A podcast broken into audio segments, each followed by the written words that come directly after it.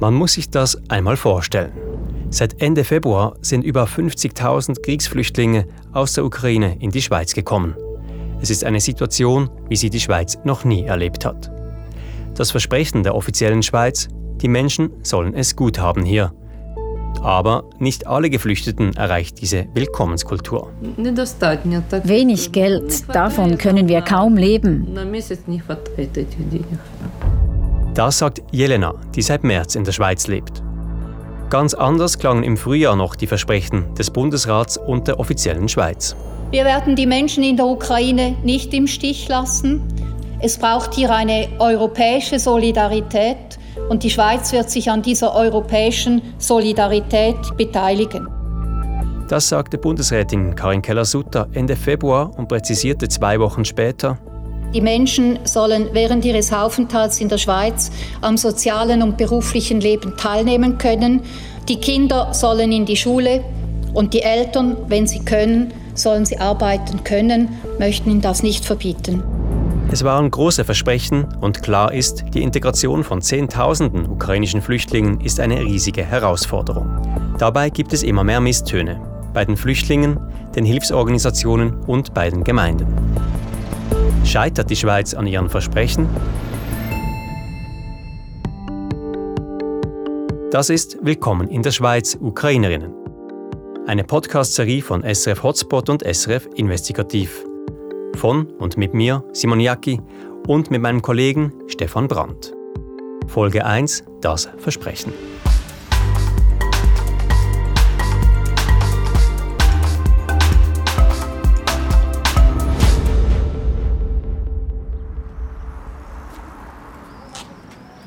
Diese Geschichte beginnt bei Jelena und Jeva. Sie sind zwei von über 50.000 Ukrainerinnen, die bisher in die Schweiz geflohen sind. Ich treffe Jelena und Jeva in der St. Galler Gemeinde Tal am Bodensee. Dort leben sie seit wenigen Wochen. Hallo. Доброго дня. Доброго дня. Ми раді вас бачити. І ми вас раді бачити. Дуже. Wir treffen sie vor ihrer Unterkunft neben der Hauptstraße. Jelena und Jeva, zwei mittelgroße Frauen, die Haare wasserstoffblond und knapp schulterlang. Beide sind Ende 40. Die beiden Frauen nehmen uns mit in ihre Wohnung. Es geht eine schmale Holztreppe hoch. In der Wohnung tiefe Holzdecken, ein Wohnzimmer, zwei Schlafzimmer. In diesen zwei Schlafzimmern schlafen insgesamt vier Frauen. Jelena und Jeva teilen sich das Bett. Sie leben auf sehr engem Raum und von sehr wenig Geld. 375 Franken bezahlt ihnen die Gemeinde pro Person und Monat. Das Geld reicht nicht für einen Monat. Natürlich reicht es nicht. Wir kaufen nur Essen ein. Ansonsten geben wir nichts aus. Wir brauchen nur Brot, Brei. So gesagt, geben wir das Geld nur ausschließlich für Essen aus. Sie verstehen selbst, dass dieser Betrag wenig ist. Jelena und Jeva heißen übrigens anders. Wir haben ihre Namen auf ihren Wunsch geändert. Auf dem Tisch steht eine Schale mit Gebäck, wir trinken Schwarztee. Die beiden Frauen betonen, sie sind dankbar für den Schutz, den sie in der Schweiz finden, für das Dach über den Kopf, dafür, dass sie hier sicher leben können. Aber ich merke, sie fühlen sich auch alleingelassen. 375 Franken erhalten sie pro Monat und Person. So erzählen sie es mir. Überprüfen können wir ihre Angaben nicht. Die Gemeinde wollte keine Auskunft geben dazu, wie viel sie einzelnen Personen bezahlt.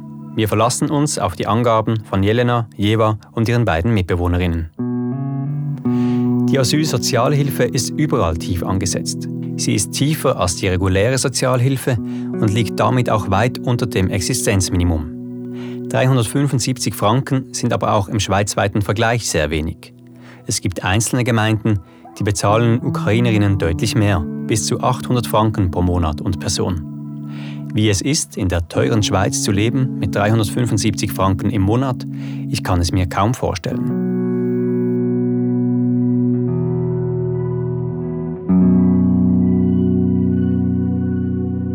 Die Situation von Jelena und Jeva hat sich weiter verschlechtert, seit der öffentliche Verkehr seit Anfang Juni nicht mehr gratis ist und Ukrainerinnen für den Verkehr bezahlen müssen.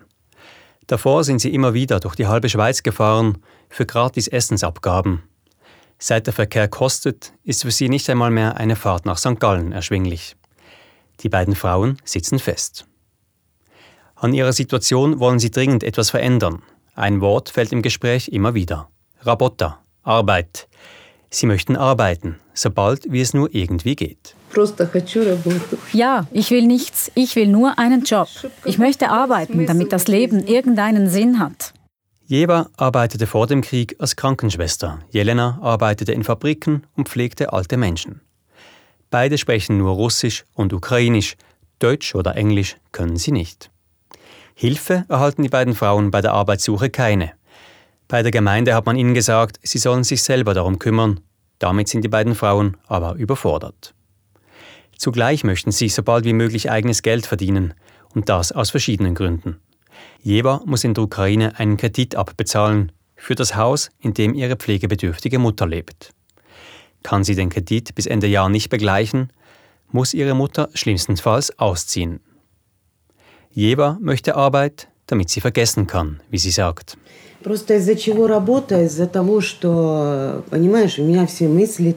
Weshalb ich Arbeit brauche, weil alle meine Gedanken in der Ukraine sind.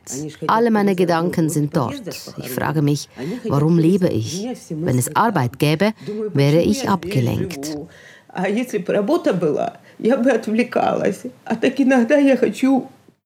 Jeva stammt aus der Hafenstadt Mariupol. Sie hat, wie viele andere, die vor dem Krieg geflohen sind, Tod und Verwüstung erlebt. Ihr Mann und ihr Sohn sind bei Angriffen ums Leben gekommen. Die Erzählungen von Jelena und Jeva gehen nahe. Beide weinen viel. Gleichzeitig spüre ich zwischen den beiden Frauen einen starken Zusammenhalt. Sie haben sich vor wenigen Wochen in einer Gruppenunterkunft in der Schweiz kennengelernt. Im Gespräch fassen sie sich immer wieder gegenseitig an der Hand, fahren sich über den Rücken und ermutigen sich gegenseitig.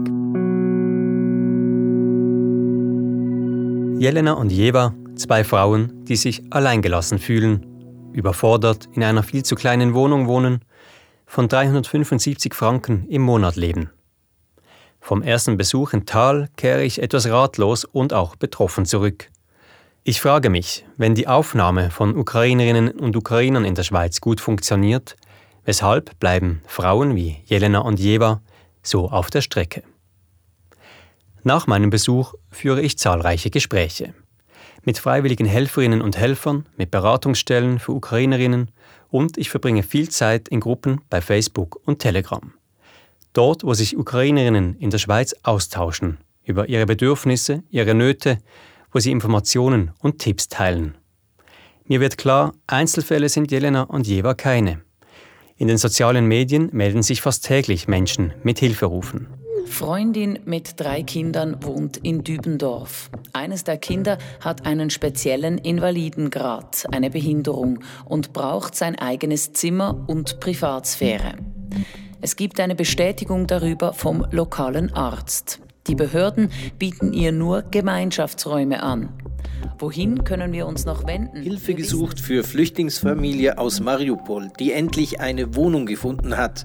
Nur fehlt ihnen das Nötigste an Wohnungseinrichtungen. Benötigt wird vor allem Möbel zum Schlafen, Essen, Wohnen und für einen Jungen von neun Jahren. Das Geld, das wir erhalten, reicht kaum zum Überleben.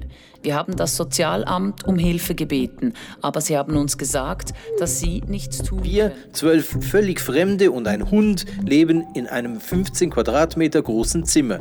Wir sind alle krank und allergisch gegen die schädliche OSB-Trennwand. Wir haben uns mehrfach an Sozialdienste, Freiwillige und Gemeinde gewandt, ohne Wir suchen immer noch nach einer Unterkunft für eine Schwangere und deren Mutter. Dana ist 27 und seit sieben Monaten schwanger. Ihre Mutter 53. Ich habe bereits alle Webseiten für ukrainische Flüchtlinge angeschaut. Da gibt es nichts. Bitte Seit helft in der uns. Schweiz, zwei Wochen in einer Militärbasis, zwei Wochen in einem Luftschutzbunker und jetzt eineinhalb Monate hier in einer Kaserne. Dies ist ein Schrei nach Hilfe. Es finden sich Dutzende weitere solcher und ähnlicher Aufrufe. Mütter, die psychologische Betreuung suchen für ihre Kinder, denen es an Geld fehlt für das Nötigste. Für eine Brille oder ein Bett für die neu bezogene Wohnung beispielsweise. Und es melden sich immer wieder Menschen, die nach ihrer Ankunft in der Schweiz lange warten, bis sie erstmals Asylsozialhilfe erhalten.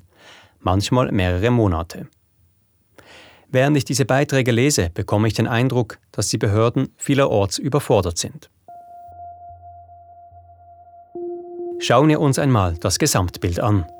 Die immense Zahl von Kriegsflüchtlingen, die Herausforderungen für die Schweiz sind sehr groß, ohne Frage. Seit Beginn des russischen Angriffskriegs auf die Ukraine Mitte Februar sind über 5 Millionen Menschen aus der Ukraine geflüchtet. Gemäß dem UNO-Hochkommissariat für Flüchtlinge sind die meisten davon in den Nachbarsländern untergekommen. Viele reisen aber auch weiter, in den Westen, etwa in die Schweiz. Bis Mitte Juni haben die Behörden in der Schweiz rund 57.000 Flüchtlinge registriert. Es ist eine Fluchtbewegung, wie sie die Schweiz noch nie erlebt hat. Die Behörden haben im Rekordtempo nach Lösungen gesucht. Tausende Familien haben ihre Wohnungen zur Verfügung gestellt, private Helferinnen haben Essens- und Kleiderabgabestellen organisiert und der Bund hat erstmals den Schutzstatus S aktiviert. Es ist ein Status, den die Schweiz nach den Balkankriegen in den 1990er Jahren geschaffen hat. Im Vergleich zu anderen Asylsuchenden haben Ukrainerinnen mit dem Schutzstatus S einige Vorteile. So dürfen die Menschen, wir haben es bereits gehört, sofort eine Arbeit suchen oder ihre Familie nachziehen. Und sie werden in der Regel schneller einer Gemeinde zugewiesen, als das bei Asylsuchenden aus anderen Ländern der Fall ist. In Tal machen Jelena und Jeva einen Spaziergang durchs Dorf. Der Weg führt vorbei an gepflegten Einfamilienhäusern. Vor Fenstern blühen Geranien, in den Gärten stehen Korbstühle unter schattigen Vordächern. Dahinter erhebt sich ein steiler Rebberg über die Hausdächer. Tal, eine Gemeinde mit knapp 7000 Einwohnerinnen, Jahresgewinn der Gemeinde im letzten Jahr 2,5 Millionen Franken. Der Gemeinde geht es gut. Zurück in der Wohnung setzen sich Jelena und Jeva im Wohnzimmer auf ein Sofa. Ich möchte von ihnen wissen, was brauchen sie noch außer Arbeit? Was fehlt ihnen? Wie würde sie aussehen, diese gute Betreuung und Begleitung, welche die offizielle Schweiz versprochen hat? Jeva beginnt zu erzählen. Von dem, was sie in Mariupol und während ihrer Flucht erlebt hat und von ihrer Gesundheit.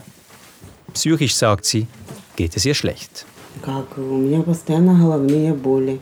Ich habe ständig Kopfschmerzen, ich habe ständigen Schwindel, ich habe irgendeine panische Angst. Es ist wie die Krankheit Parkinson. Weißt du, was die Parkinson-Krankheit ist? Ich habe die Krankheit nicht, aber ich habe so ein Gefühl. Ich habe Angst vor dieser Krankheit. Ich habe viel in Mariupol gesehen und viel erlebt. Und ich will es nicht. Ich habe Angst davor. Während ihren Erzählungen macht Jeva immer wieder eine Pause. Sie verschwindet für ein paar Züge an ihrer Zigarette auf dem Balkon. Einmal geht sie in die Küche und öffnet die Schublade. Daraus nimmt sie eine Beruhigungstablette. Sie schluckt sie mit einem halben Glas Wasser. Von diesen Tabletten nehmen Jelena und Jeva täglich. Manchmal auch zu viel, sagt Jeva. Weißt du, wie es ist, wenn du nicht mehr leben willst? Vika hat mir die Pillen weggenommen. Dann Tanja, dieses neue Mädchen, hat auch meine Pillen genommen. Wenn ich sage, gib mir eine, geben sie mir eine. Ich bin normal, nur manchmal komme ich mit mir nicht klar.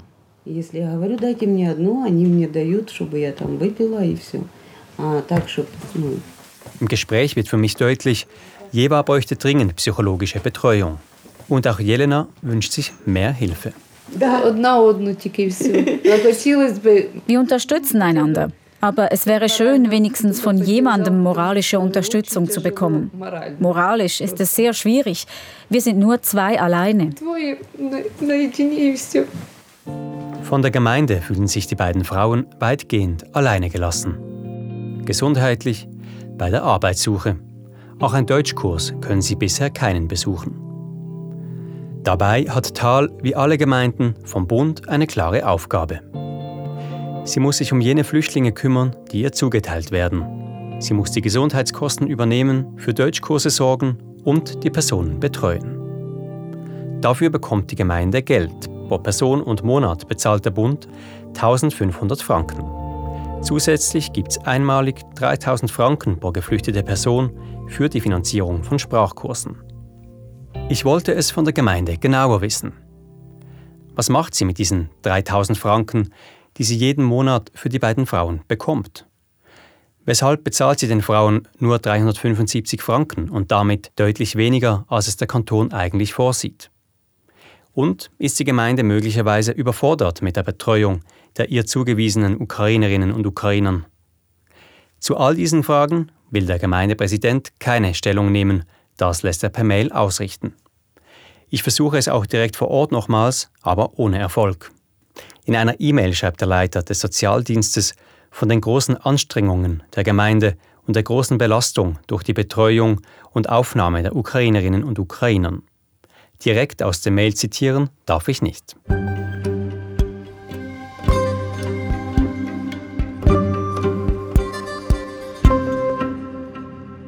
Tal, eine kleine Gemeinde, die von der Situation stark gefordert wird. Vielleicht auch überfordert. Dieser Eindruck entsteht zumindest mit Blick auf Jelena und Jeva.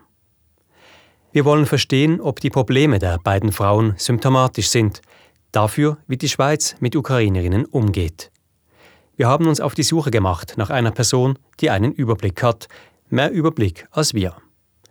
Mein Kollege Stefan Brandt hat bei dieser Recherche Ina Praxmarer gefunden. Sie leitet in Zürich eine Beratungsstelle der Caritas und ist tagtäglich mit Dutzenden von Menschen aus der Ukraine in Kontakt. Stefan, Ina Praxmarer hat dir ja erzählt, dass offenbar viele Gemeinden an den Anschlag kommen oder schon am Anschlag sind mit der Betreuung von Geflüchteten aus der Ukraine. Wie kommt sie zu diesem Schluss? Einerseits kommt sie schon nur deshalb zu diesem Schluss, weil sie nach wie vor so viele Anfragen von ukrainischen Flüchtlingen erhält. Ina Praxmarer hatte mir schon bei einem ersten Treffen Mitte Mai von den langen Schlangen erzählt vor der Caritas Beratungsstelle in Zürich, dass die Leute dort fast stundenlang gewartet haben, um ihr Fragen stellen zu können, um Hilfe und Informationen zu erhalten, die sie offenbar sonst nirgends erhalten konnten. Und das hat mir schon gezeigt, dass diese Leute in ihren Wohngemeinden oder in Kantonen irgendwie nicht so umfassend betreut werden. Mittlerweile gäbe es bei Ina Praxmarer mehr telefonische Beratungen, weil die Leute ja nicht mehr gratis den ÖV benutzen können, aber im Allgemeinen wird ihre Arbeit kaum weniger. Ich bin schon ein bisschen überrascht, dass es immer noch so viele Unklarheiten gibt, dass es gibt so viele noch Fragen, offene Fragen und dass die Menschen immer wieder kommen und fragen, wie sollen wir das Problem oder jenes Problem lösen. Ja, eigentlich habe ich gedacht, dass mit der Zeit wird sich das einpendeln und wir werden weniger zu tun haben, aber es ist nicht der Fall. Das heißt also, es melden sich viele Leute, viele Ukrainerinnen mit ähnlichen Problemen, wie wir sie bereits gehört haben von Jelena und Jeva. Ja, auf jeden Fall. Da sind diese beiden Frauen aus Tal, die du getroffen hast, sicher keine Einzelfälle.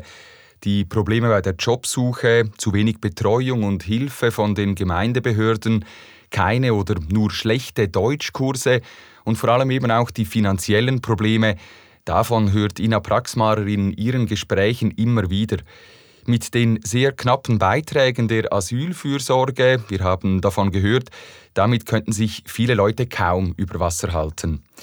Ina Praxmarer sagt aber auch, dass es ziemlich große Unterschiede gebe zwischen den Gemeinden. An einigen Orten funktioniert die Betreuung sehr gut, an anderen sehr viel schlechter. Und das hat mich schon auch etwas überrascht. Es ist für Flüchtlinge so fast eine Art eine Glückssache, wo sie landen in welchen Kanton sie vom Bund geschickt werden und welcher Gemeinde sie dann dort zugeteilt werden. Jetzt sollte ja die Betreuung für Geflüchtete nicht eigentlich eine Glückssache sein, sondern man kann sich vorstellen, optimalerweise funktioniert die Qualität der Betreuung, funktioniert die Betreuung überall gleich gut. Kann Frau Braxmar etwas sagen dazu? Hat sie eine Idee, wie es zu diesen großen Unterschieden kommt zwischen den Gemeinden? Ja, sie hat Vermutungen, die sie anstellen kann aufgrund der äh, Informationen, die sie in den Gesprächen bekommt. Sie hat mir erzählt, dass die Ukrainerinnen oder dass einige Ukrainerinnen offenbar Mühe haben, mit dem zuständigen Sozialarbeiter oder der zuständigen Sozialarbeiterin zusammenzuarbeiten, wo die Zusammenarbeit nicht so recht klappt und das aus ganz unterschiedlichen Gründen. Ja, ich denke vor allem die ukrainischen Flüchtlinge nicht immer ein Problem formulieren können.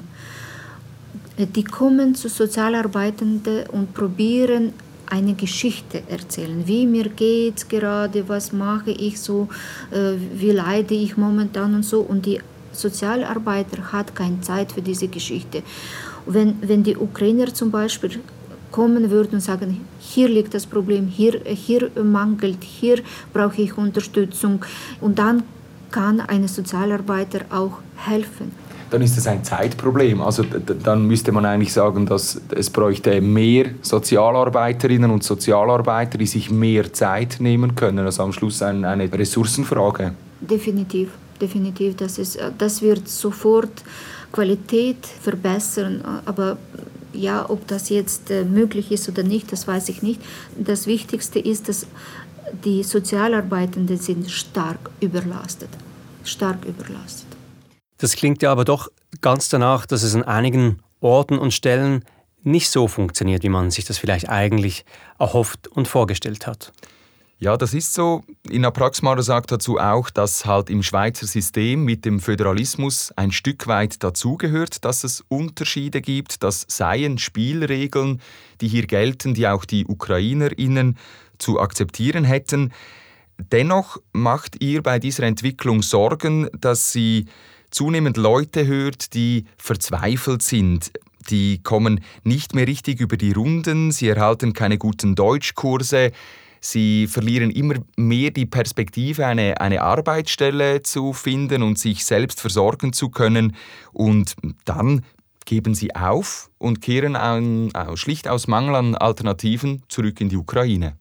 Meine Sorge ist, dass äh, Menschen, die ohnehin schon sehr, sehr angeschlagen sind, das nicht durchhalten. Die werden einfach sich an den Weg machen, egal ob die dort noch ein Zuhause haben oder kein Zuhause haben, aber die werden einfach nicht durchhalten und die werden sagen, ja, egal was, ich, ich fahre zurück, ich kann das nicht mehr. Und ähm, ich denke, das ist eben nicht das, was wir alle wollen, das ist nicht das, was, was das Prinzip von Solidarität ist. Äh, das ist eben meine größte Sorge. Ja, und das wäre ja dann in etwa das Gegenteil von dem, was die Schweiz versprochen hat, als die ukrainischen Flüchtlinge hier angekommen sind.